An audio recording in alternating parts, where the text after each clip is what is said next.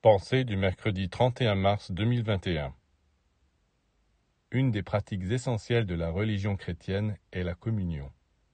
Ce n'est pas Jésus qui l'a instituée, elle existait déjà bien avant lui, puisque Melchizedek, le sacrificateur du Très-Haut, était allé à la rencontre d'Abraham en lui apportant le pain et le vin.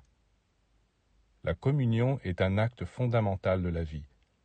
Alors, sans attendre que le prêtre ait béni une hostie, pourquoi ne pas communier tous les jours? Vous le pouvez par l'intermédiaire de la nourriture.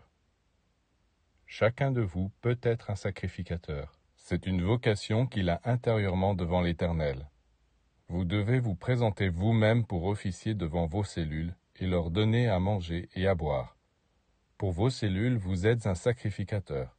Si vous êtes conscient de ce rôle, vos cellules recevront quelque chose de sacré et vous ressentirez la joie qu'elles éprouvent, parce qu'elles auront enfin fait le travail auquel elles sont prédestinées.